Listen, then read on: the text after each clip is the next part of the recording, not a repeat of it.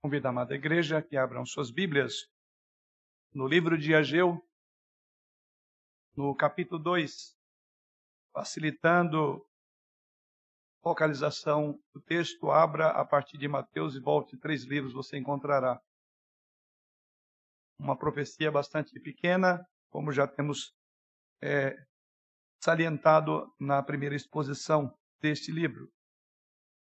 Livro do profeta Ageu, no capítulo 2.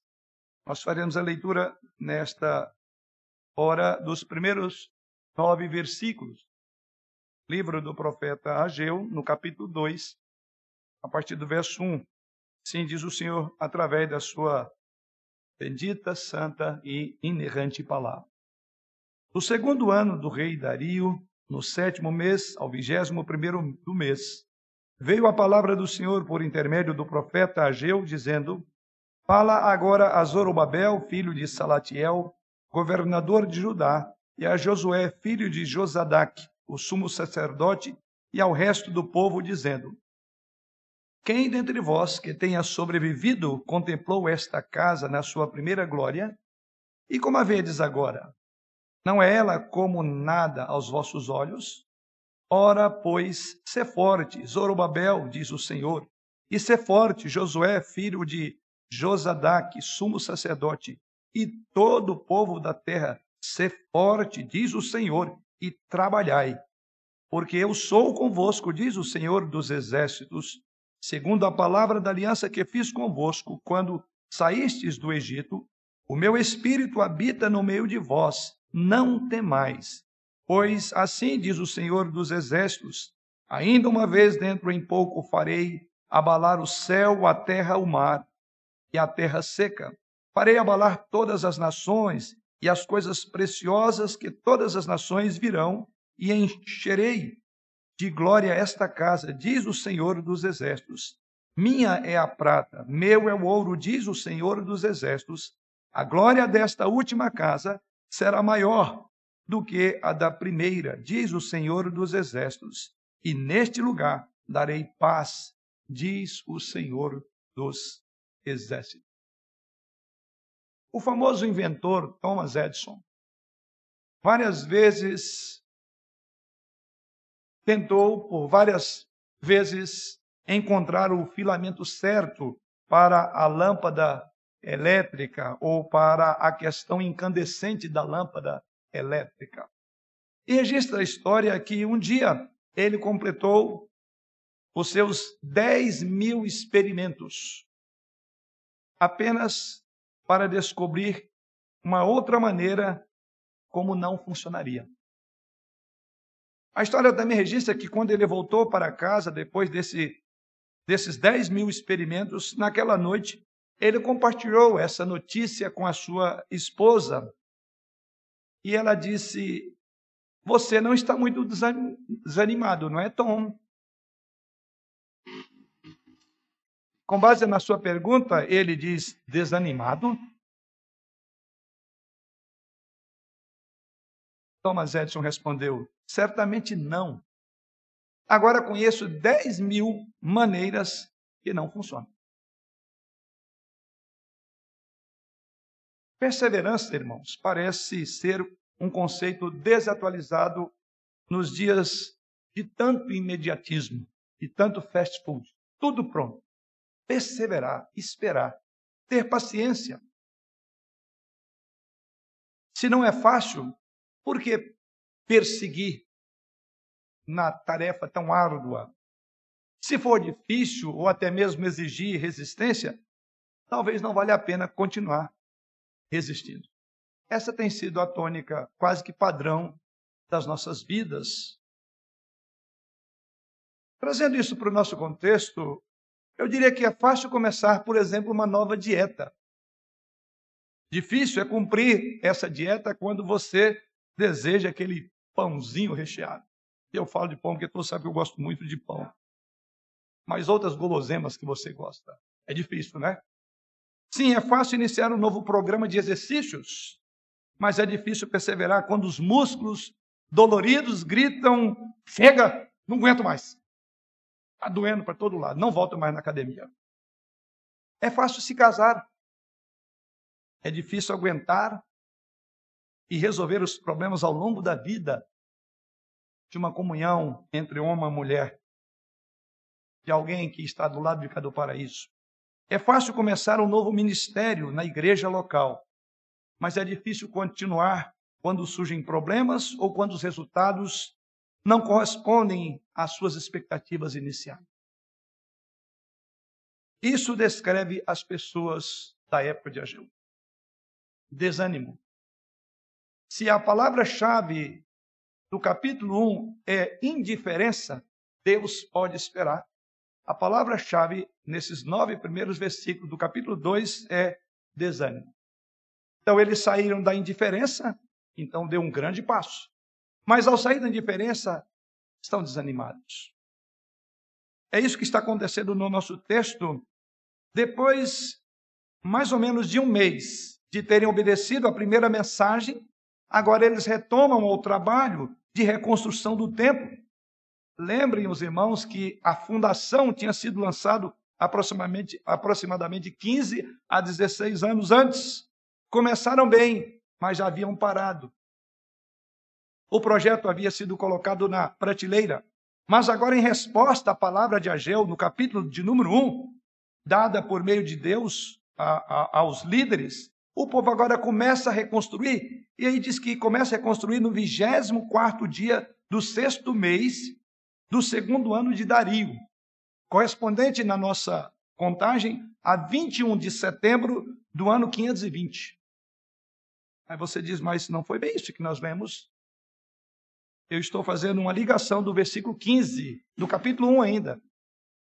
E eu quero que você perceba que do capítulo 1, versículo 15, quando agora o povo anima-se para o trabalho, que agora voltam para o trabalho, o que acontece entre o versículo 15 do primeiro capítulo para o versículo 1 do capítulo 2, um mês. Ou seja, tudo parece que o filme estava sendo reprisado. Eles tinham visto esse filme há 16 anos, começaram, lembra lá nos dois primeiros anos, depois pararam. Agora, um mês se passa entre o versículo 15 do capítulo 1 para o versículo 1 do capítulo 2. Então, o que está acontecendo? Mais uma vez, agora Ageu fala aos trabalhadores que, embora dispostos, estavam desanimados. Então, o que encontramos nesses versículos, irmãos, é uma mensagem de encorajamento de Deus para trabalhadores desencorajados. Nós vamos aprender nesta noite de que Deus encoraja os seus servos desanimados a perseverar na sua obra. Sempre precisamos de uma palavra de encorajamento quando por vezes ficamos parados por muito tempo sem trabalhar, sem cuidar das coisas do Senhor. E esses versículos que temos diante de nós essa noite nos ensinam três grandes verdades sobre como transformar desânimos em servir ao Senhor de uma forma encorajada. O nosso tema é encorajamento de Deus para os desanimados. Vamos pedir a direção do Senhor mais uma vez. Pai, louvamos o teu nome pela tua palavra. Bendita palavra. Espada de dois gumes e é capaz de esquadrinhar, de ler, de reler o nosso coração, e capaz de encher o nosso coração de gozo, de paz, de alegria e de desafios e de encorajamento. E é isso que queremos nesta noite, ser encorajados pelo Senhor em meio ao desânimo que tem nos sido muito comum como povo do Senhor. Encoraja-nos por meio da tua palavra, pois em Cristo oramos. Amém. Dissemos então que temos aqui três coisas sobre como perseverar dentro do tema encorajamento de Deus para os desanimados. Primeira coisa que aprendemos do texto está nos versos 1 a 3. Diz assim: No segundo ano do rei Dario, no sétimo mês, ao vigésimo primeiro do mês, veio a palavra do Senhor por intermédio do profeta Ageu, dizendo: Fala agora a Zorobabel, filho de Salatiel, governador de Judá, e a Josué, filho de Josadac, o sumo sacerdote e ao resto do povo, dizendo: Quem dentre vós que tenha sobrevivido contemplou esta casa na sua primeira glória? E como a vedes agora? Não é ela como nada aos vossos olhos? nesses versículos que nós vamos enxergar aí é que Deus entende e se preocupa com o nosso desânimo, com o nosso desânimo quando nos prontificamos a servi-lo. Deus está preocupado, Deus entende isso. Esses primeiros três versos nos falam sobre exatamente isso. O Senhor não encobriu, o Senhor não ignorou a realidade da situação. Ele sabia o que eles estavam pensando e sentindo, e ele traz isso à tona para mostrar-lhes que ele compreendia e que ele se importava de ver um povo que estava desanimado, depois de tanto tempo, o seu templo, a igreja ter permanecido fechada. Isso é fundamental, irmãos, porque se nós não tivermos em mente de que Deus olha para os nossos problemas e de que Deus entende os nossos problemas, facilmente nós ficaremos desanimados. O texto e o contexto dessa passagem revela exatamente várias fontes, que eu diria potenciais, que poderiam servir de desânimo para aqueles que queriam envolver com a obra do Senhor. Veja esses pontos no nosso texto. O primeiro deles é que poderia haver sim, e estava acontecendo, O que está acontecendo aqui nesses três primeiros versos é que eles tinham perdido o estímulo inicial e assim estavam desencorajados. O estímulo inicial, e onde é que está aqui? O próprio Deus leu o coração deles. Essas expressões do versículo 3 não são expressões que Deus está dizendo. Ele leu o coração e diz: Eu sei, eu sei o que vocês estão pensando. Quando vocês olham para aquele grande, suntuoso templo de Salomão, prescrito, descrito por mim, certamente o que vocês vão fazer agora não se compara à glória daquele primeiro templo. Eu sei que vocês estão desanimados. Eu sei que, eu sei que ao olhar ao passado, vocês dizem: olha, será que vale a pena fazer esse templo? Já que esse templo está em substituição ao grande templo antes de que o povo de Deus fosse levado cativo.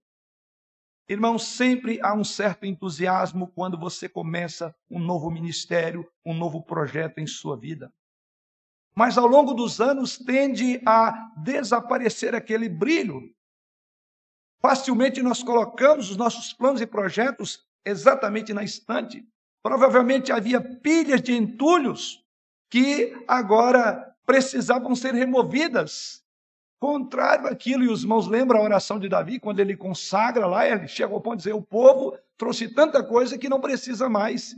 Diferentemente daquela época, talvez alguns dos trabalhadores tinham imaginado é, que gostariam de dar o toque final com ouro, prata, coisa refinada, mas eles iam começar por remover entulhos. Que diferença?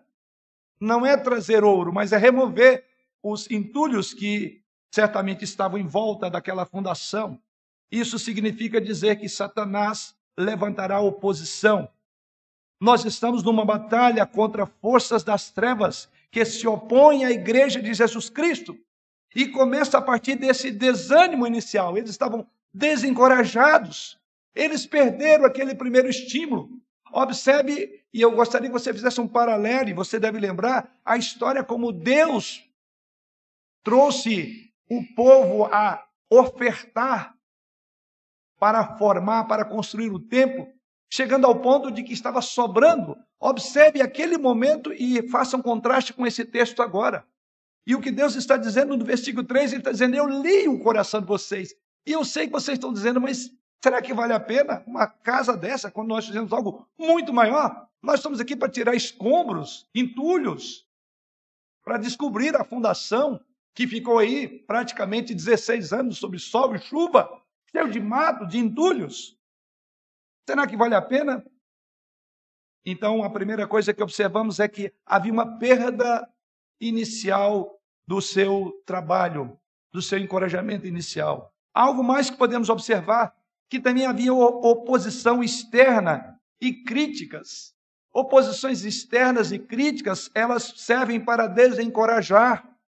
No versículo 5, veja que Deus está dizendo: não temais. É uma palavra muito importante, essa expressão que Deus usa. O Senhor diz: não temas. E por que, que ele usa essa expressão não temas no final do versículo 5? Os irmãos lembram que quando eles tentaram a primeira vez reconstruir, ali estavam os samaritanos. Ou seja, a, a ideia aqui do texto é que a, as ameaças pairavam ainda sobre a construção. Ou seja, aqueles inimigos não morreram. Eles conseguiram, de alguma forma, é, e foram vitoriosos, porque foram 16 anos parados. Satanás nunca dorme. Ele continua ativo. E aqui, mais uma vez, quando Deus diz não temas, significa que outro motivo para o desânimo, para o desencorajamento, era, oposição, oposição externa. Deus não diria isso no versículo 5, a menos que eles tivessem motivo para ter medo. O que significa dizer, segundo muitos exegetas do texto, é que provavelmente os mesmos homens que ameaçaram fazendo lobby contra eles na corte ali na peste há 15 anos atrás, estavam de novo aqui dizendo: não vai dar certo. Ainda que vocês construam, vai ser demolido esse templo. Então eles tinham um temor. Por isso, então, que entendemos que estamos numa batalha contínua. O diabo, ele, por certo, é um inimigo já vencido, ele perdeu já a guerra. Porém, algumas batalhas ele continua travando contra a igreja, e aqui vem este problema. Um outro aspecto que poderia levar os estímulos, e Deus sabia disso, é o pessimismo interior. Então não tinha só inimigos externos, que poderiam ser os samaritanos, que ressurgiram de novo, mas também haviam inimigos internos. Quais eram os inimigos externos? Jesus, Deus olha e lê o coração deles fala, e diz: Sabe qual é o inimigo interno de vocês? É vocês mesmos. Isso está no versículo de número 3, porque Deus lê o coração deles. E o que vemos aqui é exatamente um pessimismo interior, com comparações expectativas frustradas. Então, comparações, pessimismo interior, certamente podem frustrar o maior de todos os projetos. A maior parte da oposição vinha de dentro da própria, do próprio povo.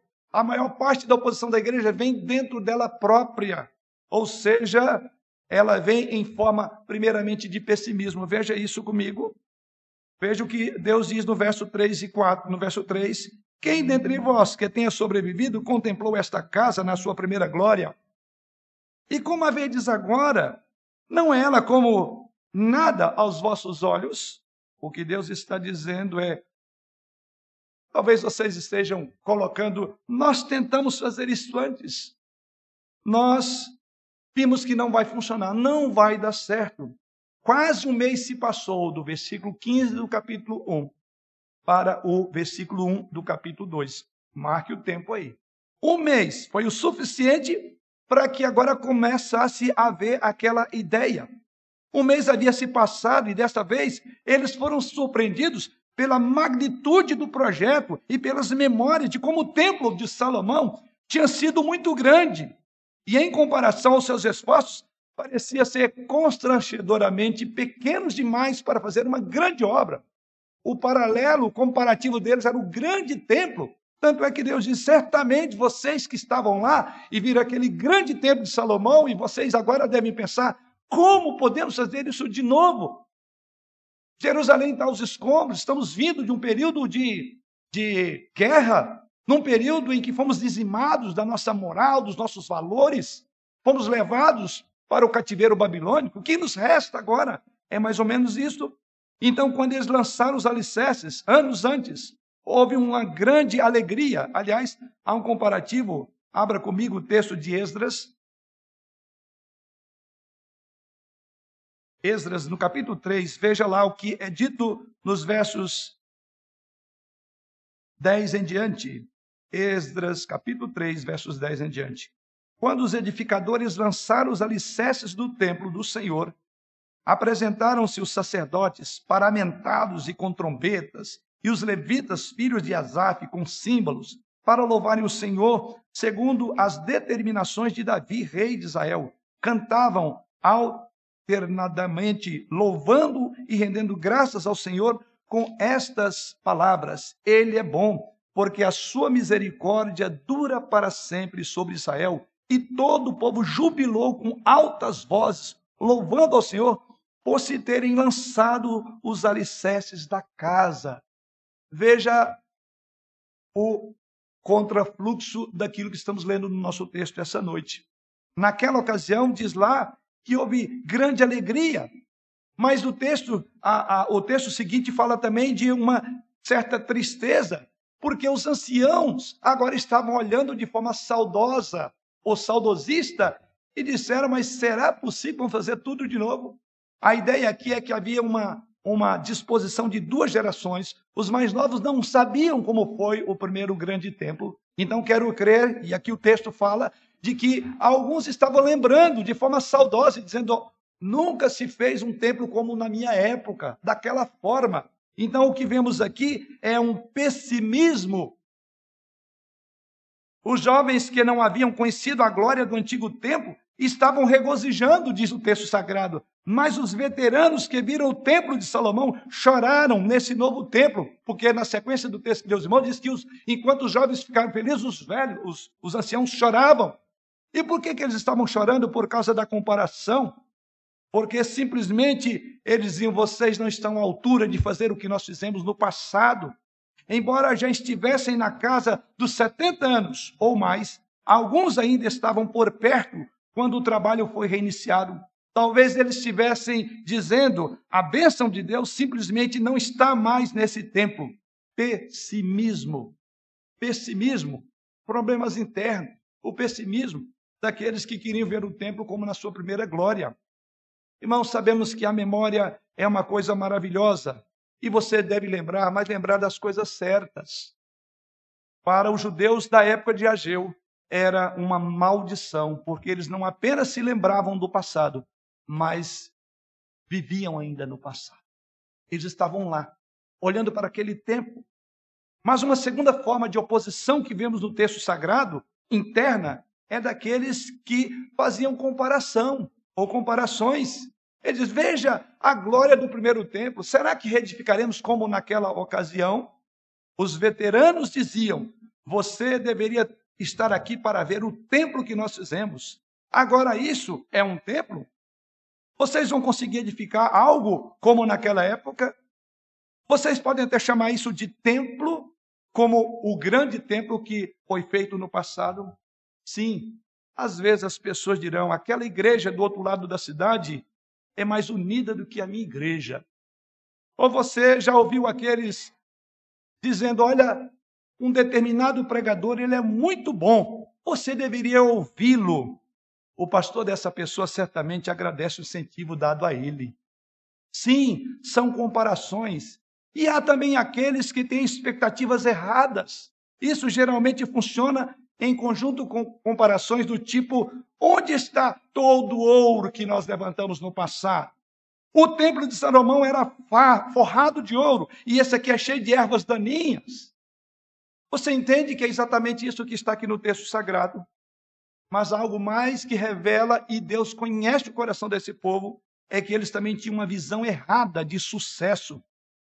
E uma visão errada de sucesso pode desencorajar Alguns veem o sucesso externamente em vez de interiormente. Porque a ideia deles aqui, o sucesso era aquele grande templo. E olhava com forma de saudosismo daquele grande templo feito naquela época. Mas Deus diz: olha para frente. Há algo muito maior que eu vou fazer. Eu vou abalar o céu e a terra, veremos isso daqui a pouco. Eu farei coisas aqui que vocês nunca imaginaram. E algo que é muito maior do que o templo de Salomão, porque eu vou encher o templo da minha glória. Jesus Cristo virá. Então eles não conseguiam enxergar, porque tinha uma visão errada do sucesso. A ideia deles aqui no versículo 3 é: Este templo não é tão grande quanto o templo de Salomão que fizemos no passado. Este templo não tem todo o ouro, artesanato tão sofisticado quanto o templo da, do primeiro templo tinha na época de Salomão. Mas Deus diz aqui por meio de Ageu, veja o versículo de número 8, eu vou parafrasear. O versículo 8, Deus então responde dizendo: Eu possuo todo o ouro e toda a prata do mundo, e poderia cobrir este templo com ouro se eu quisesse. Minha prata, meu é o ouro. Mas vou fazer algo melhor, diz o Senhor. Em vez de ouro, vou encher este templo de glória, a glória do meu Messias. Eu já estou levando isso para o texto. Vocês estão preocupados é com ouro a prata? Tem algo muito mais precioso nesse templo que é Jesus. Eu vou encher e vocês verão isso. Então aqui há uma profecia apontando para aquele que viria a ser maior do que o templo, que está entre nós hoje, que enche esse templo e as nossas vidas de glória, o Senhor Jesus. Então, Deus não vê as coisas como nós vemos. Só porque uma igreja não é tão grande ou exteriormente elegante e suntuosa como outra igreja, não quer dizer que ela não signifique nada para Deus. Uma igreja pode ter uma instalação multimilionária, mas se ela não honrar a palavra de Deus e promover a glória do Senhor entre as nações, essas instalações são como que nada. É uma pilha de madeira, de feno e de restolho.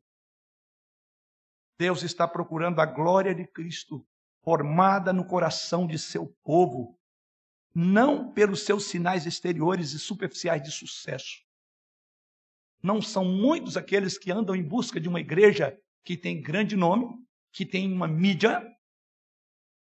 Pense nisso. Deus está dizendo: Eu sei que vocês estão atrás do visível. Eu poderia fazer, eu sou dono, mas não vou fazer. Eu quero apontar para vocês alguma coisa muito mais preciosa que deve ter a minha igreja. É a glória do soberano Senhor Jesus Cristo. Outra visão errada do sucesso é a visão também instantânea, em oposição à visão eterna. Veja isso no versículo 6.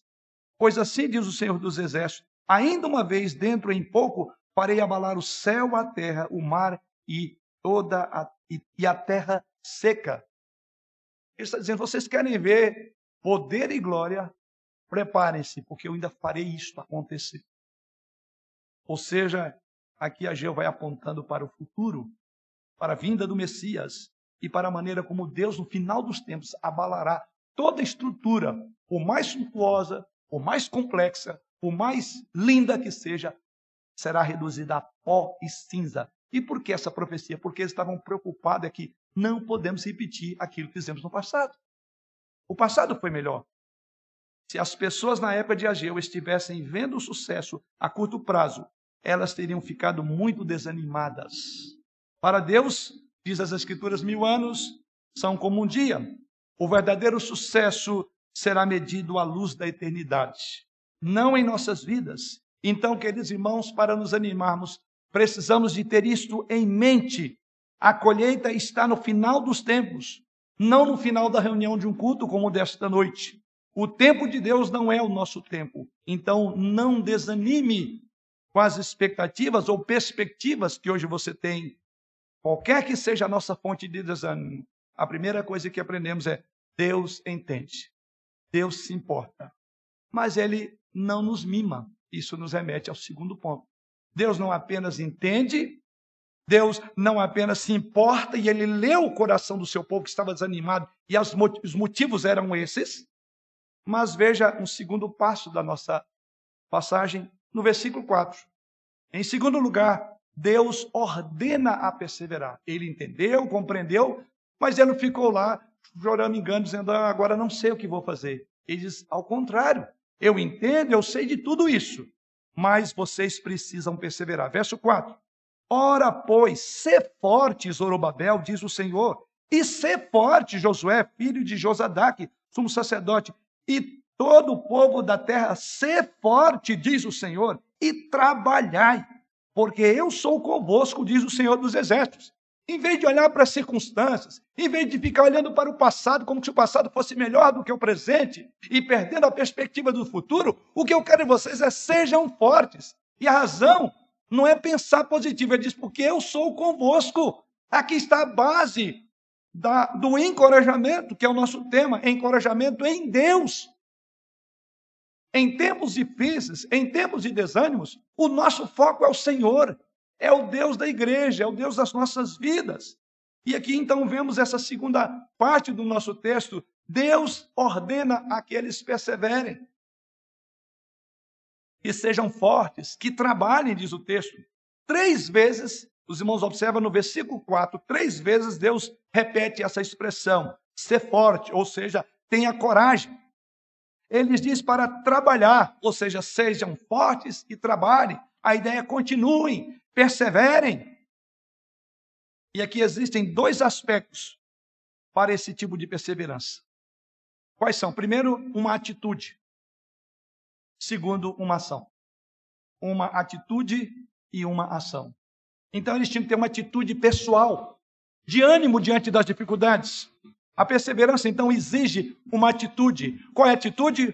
Uma ação, uma atitude correta. Qual é? Ser forte. Eu quero que vocês tenham uma atitude, mantenham-se de pé em meio às adversidades. O povo teve uma atitude errada, não foi? Porque a atitude deles foi: ah, mas isso foi muito bom lá no passado, nunca mais conseguiremos fazer assim, nunca mais a igreja será a mesma, nunca mais o templo teremos aquele templo como no passado. Deus diz: não, reanime, sejam fortes, ou seja, mantenham uma atitude correta, porque eles estavam fracos, porque eles haviam desviado do foco central para aquele lento e decepcionante progresso do templo. Imagina, irmão, já vão para 16, 17 anos, arrastando e nada se fazia. Talvez eles estivessem pensando: isso nunca será mais feito. Estamos apenas perdendo o nosso tempo com isso aqui. Por isso que eles trocam a diferença do capítulo 1 pelo desânimo do capítulo 2. Não vale a pena fazer. Você já percebeu o quanto a sua atitude afeta a sua capacidade de perseverar? Pare e pense sobre isso. Se você estiver motivado, você ficará acordado a noite inteira para desenvolver um projeto, não é assim? Você vai à noite porque você está motivado. Mas se você ficar desanimado, você vai procrastinar e nunca terminará o projeto. Alguém nos ofende, então magoamos os nossos sentimentos e desistimos do serviço. Alguém não faz o que nós esperávamos, então desistimos. Alguém critica o que temos feito, então dizemos: estou fora. Você já percebeu? A sua disposição determina a sua atitude. Por isso que Deus diz: ser forte. Os judeus tiveram que deixar de lado suas boas lembranças do templo de Salomão, porque era isso que estava, de alguma forma, impedindo de prosseguir. Até aqui fizeram isto eles deveriam então progredir. Significa dizer, irmãos, que para você progredir em alguma coisa, você terá que, primeiramente, abrir mão de algumas lembranças dolorosas do passado que o impedem de seguir em frente hoje. Pode significar para você escolher perdoar alguém, mesmo que a outra pessoa não admita que fez algo errado contra você. Mas pode significar também que não importa o que seja, ou pode significar também é que decidir perdoar quando isso é muito duro no seu coração, seja o que for, bom ou ruim, você precisa tomar uma decisão, é uma atitude. Porque enquanto você ficar remoendo as suas dores, apresentando motivos para não trabalhar, você não ouvirá do Senhor ser forte, tenha disposição no coração. Mas Deus diz, e algo maravilhoso, ser forte. Não devemos ser forte em nossas próprias forças. É claro que aqui a fortaleza está no Senhor. Note o que diz Ageu, e é algo muito importante observarmos o versículo 9. Diz assim: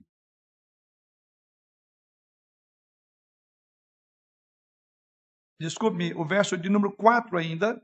Ora, pois, ser forte, Zorobabel, diz o Senhor, e ser forte, Josué, filho de Josadaque, sumo sacerdote, e tu, todo o povo da terra, ser forte, diz o Senhor, e trabalhai, porque eu sou convosco, diz o Senhor dos exércitos. Essa expressão final, medite comigo um pouco a importância dela nesse texto. E mais uma vez, as nossas regras da hermenêutica nos ajudam a entender. Quantas vezes isso ocorre? A palavra é diz o Senhor dos Exércitos. Não precisa de contar, senão você vai perder o sermão. Então eu vou contar para você.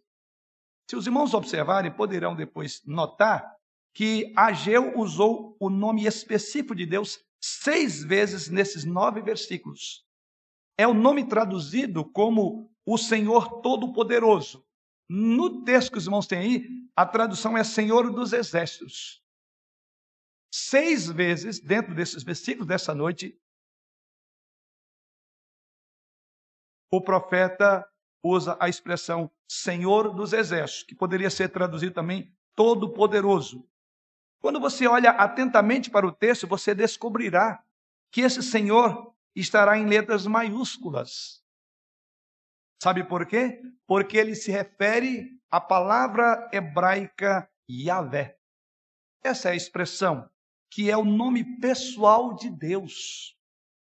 A palavra todo-poderoso, ou como temos aí seis vezes a expressão Senhor dos Exércitos, ela é traduzida de uma outra palavra hebraica chamada, chamada outra palavra hebraica traduzida como Sabaoth, que significa os exércitos da terra e do céu. O que tudo isso tem a nos ensinar. Quando Deus diz ser forte, ele está dizendo: esse que Deus, esse Deus que se revela é aquele que é soberano sobre todos os poderes da terra e do céu. Essa é a palavra de encorajamento. É o Senhor dos exércitos. É um nome extremamente forte para Deus. Podemos até chamá-lo de um nome militar, porque significa que ele é o Deus maior do que todas as forças da terra e do céu juntas. O que, que nós precisamos para nos fortalecer? De entender que o nosso Senhor é exatamente esse Senhor que domina tudo e todos. Porque eles tinham uma visão medíocre, pequena, ainda que lembrando da forma tão suntuosa como foi o templo, ele disse: é pequeno. Porque esse é o Deus Todo-Poderoso. Eles tinham medo de inimigos externos, os samaritanos estavam lá. Eles tinham medo de não conseguir repetir aquilo que foi feito por Salomão. Então Deus se revela como Yahvé. É aí que está a importância. A fortaleza nossa está em Deus.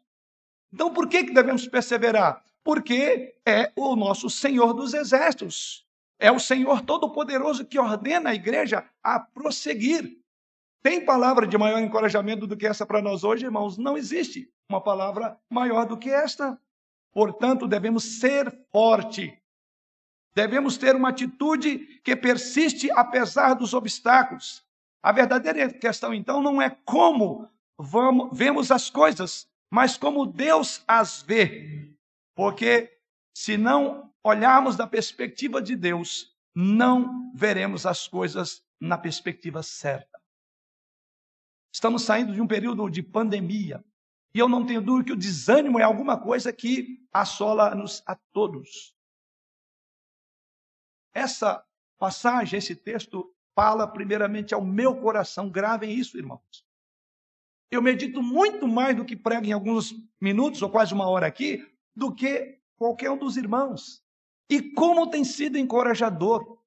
Vários problemas, várias lutas, todos nós experimentamos. E o seu pastor não é diferente disso. E como tem sido encorajador esse livro para mim. É, e eu creio que para todos aqueles que por vezes se desanimam.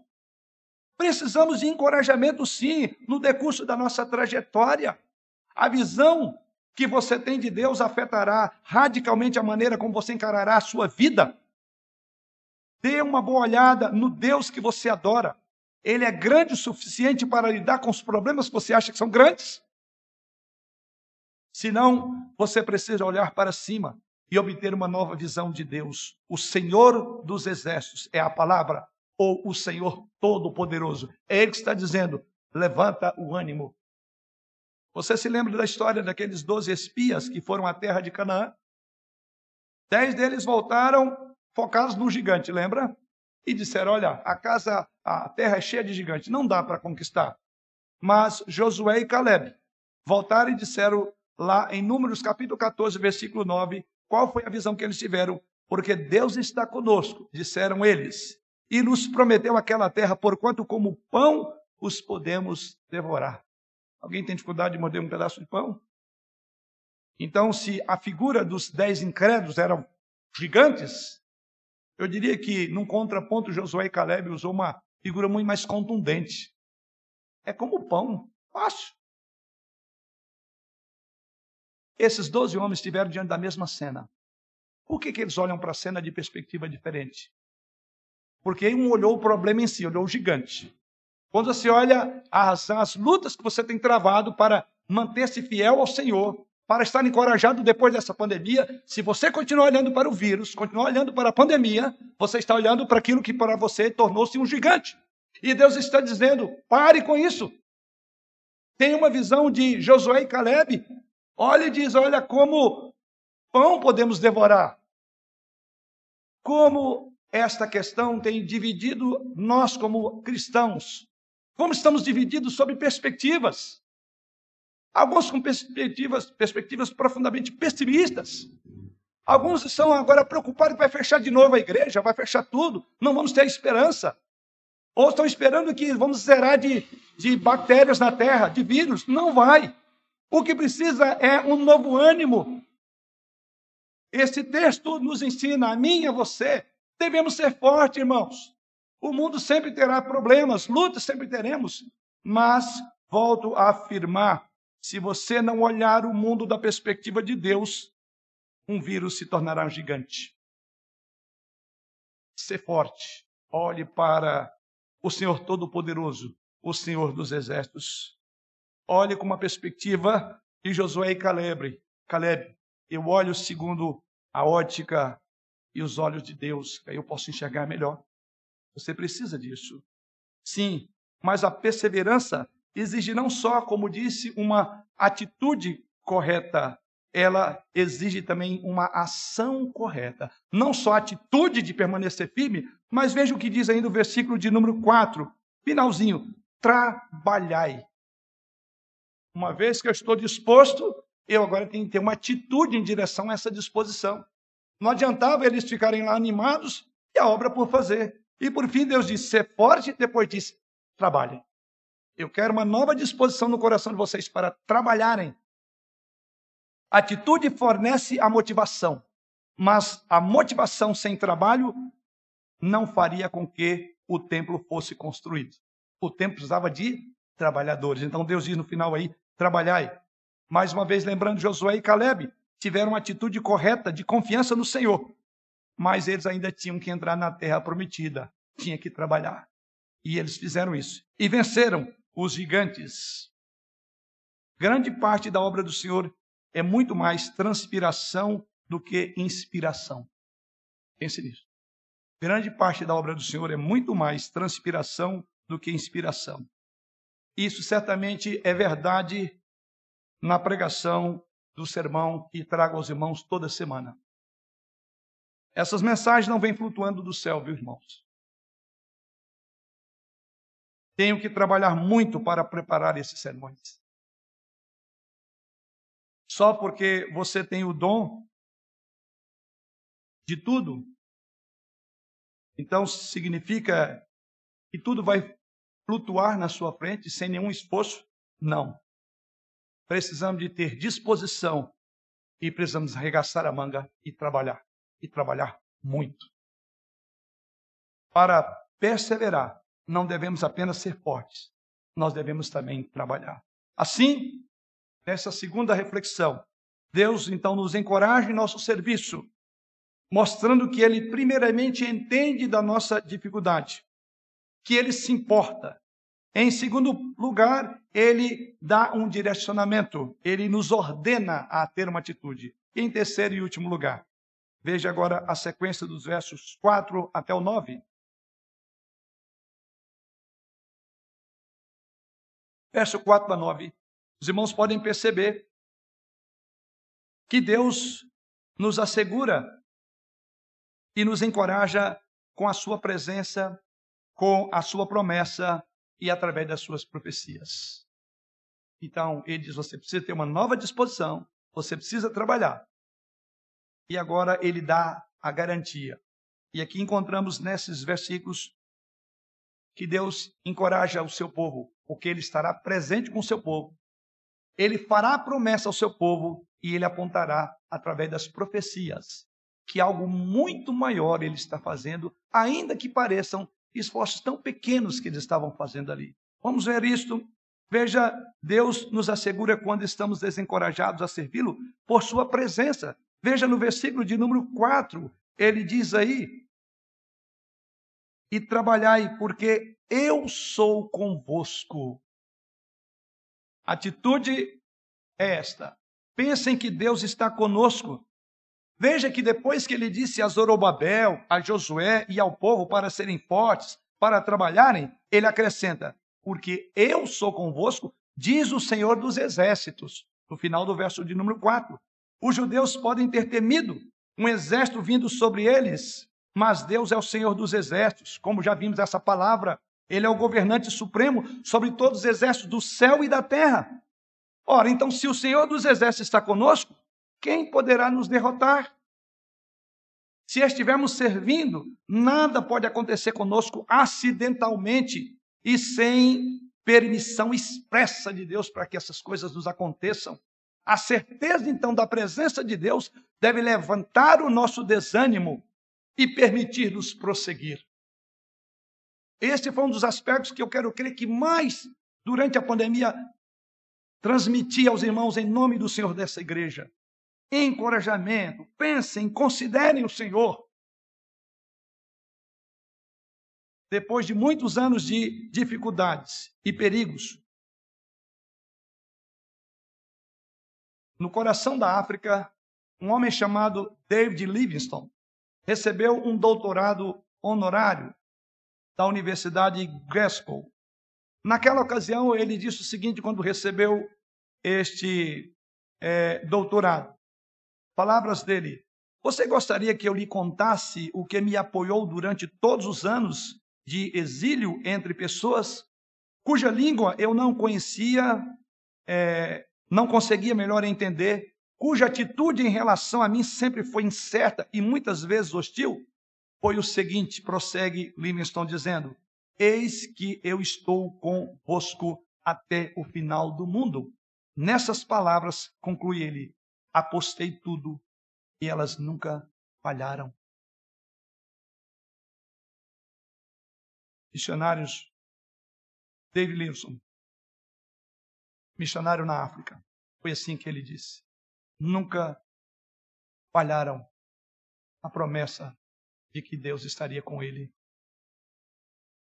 Sim, irmãos, Deus nos assegura quando nós estamos desencorajados com a sua presença. Mas em segundo lugar, veja o que diz o verso 5. Ele também diz: Segundo a palavra da aliança que fiz convosco, quando saíste do Egito, meu espírito habita no meio de vós, não temais.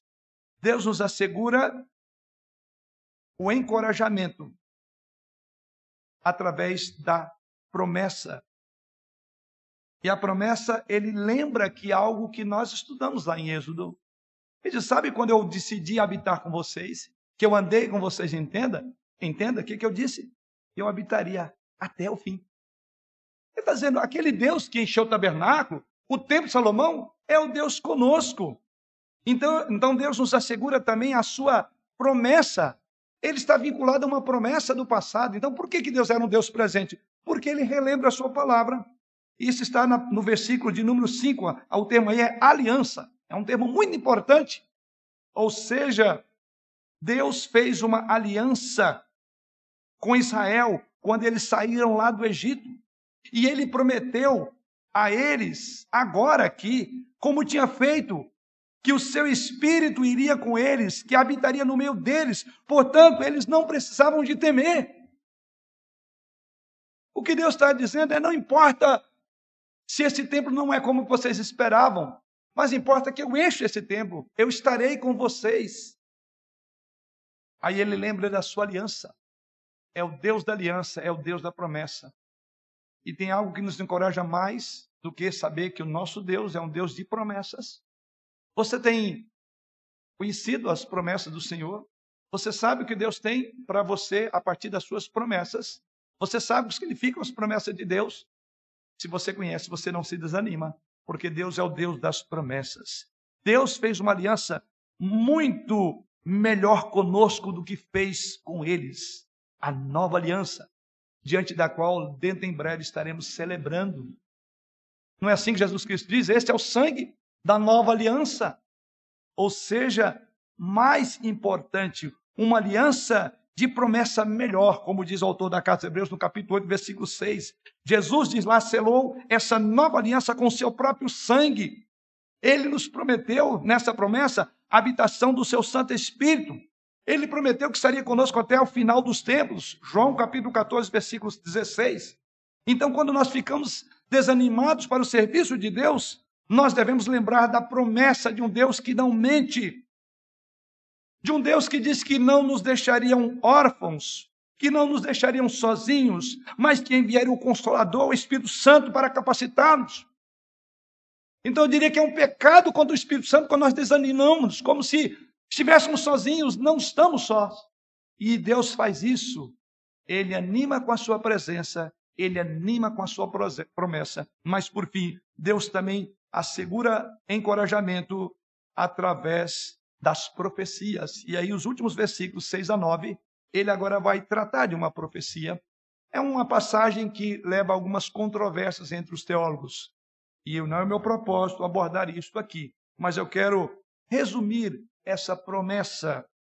Veja o que é dito a partir do verso 6. Pois assim diz o Senhor dos Exércitos: Ainda uma vez, dentro em pouco, farei abalar o céu, a terra, o mar e a terra seca Farei abalar todas as nações, e as coisas preciosas de todas as nações virão, e encherei de glória esta casa, diz o Senhor dos Exércitos. Minha é a prata, meu é o ouro, diz o Senhor dos Exércitos.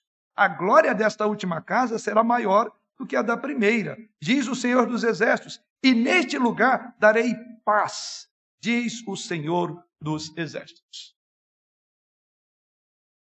As muitas profecias nas Escrituras não são dadas para especulações sobre o futuro, mas para fortalecer e encorajar a nossa fé.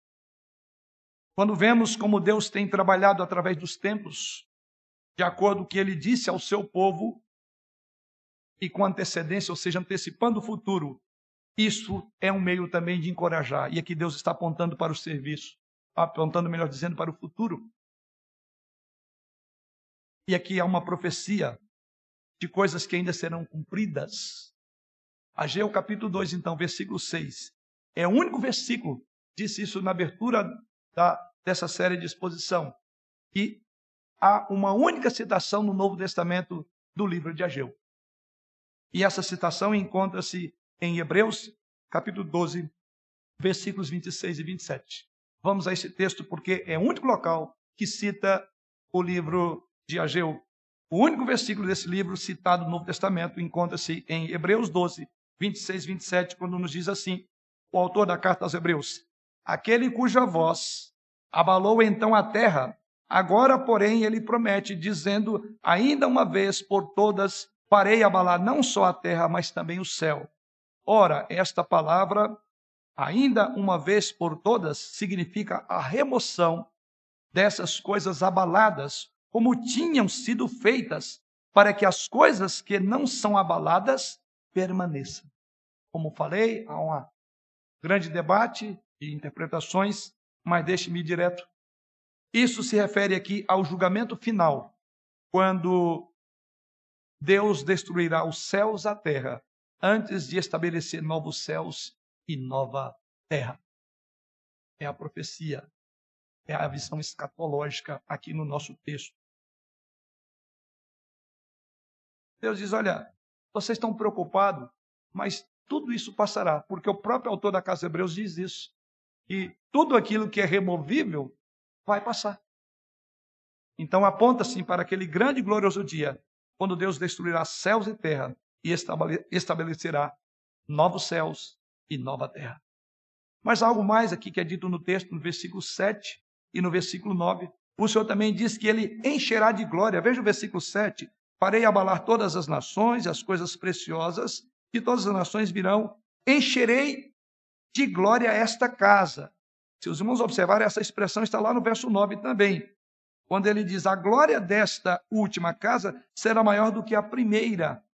O que esse texto está dizendo? Estes versículos provavelmente se referem à vinda de Jesus Cristo a este templo. Sua presença o tornou ainda mais glorioso do que o templo de Salomão. E Jesus entrou nesse templo quando ele veio ao mundo. Mas não para aí. No milênio, a sua presença como Rei dos Reis e Senhor dos Senhores superará a glória velada de sua primeira vinda. Nos novos céus e novas terra, nova terra, não haverá templo. Isso está lá em Apocalipse capítulo 21, verso 22, que diz assim: Por que não haverá templo? A resposta está lá. Porque o Senhor Deus Todo-Poderoso e o Cordeiro são o seu templo. Me arrepia. Vocês estão preocupados que não conseguem fazer como do passado? Vocês estão travadinhos? Eu estou com vocês. Eu firmo as minhas promessas, mas eu vou dizer mais. A profecia aponta para algo muito maior do que vocês imaginam. Vem aquele que não precisará de templo, porque o Todo-Poderoso e o Cordeiro são o seu templo. Finalmente, o Senhor promete ainda no verso 9, veja a outra questão futurista. Ele fala aí, eu e darei paz. Finalzinho do verso 9. Novamente, isso tem várias é, realizações. Em sua primeira vinda, Jesus Cristo pregou a paz, tanto para judeus e gentios, como diz Paulo fez, dos dois um só. Tirou a barreira de separação. Hoje temos paz com Deus, temos paz uns com os outros quando confiamos no seu sangue derramado por nós. Paulo diz isso em Romanos 5:1.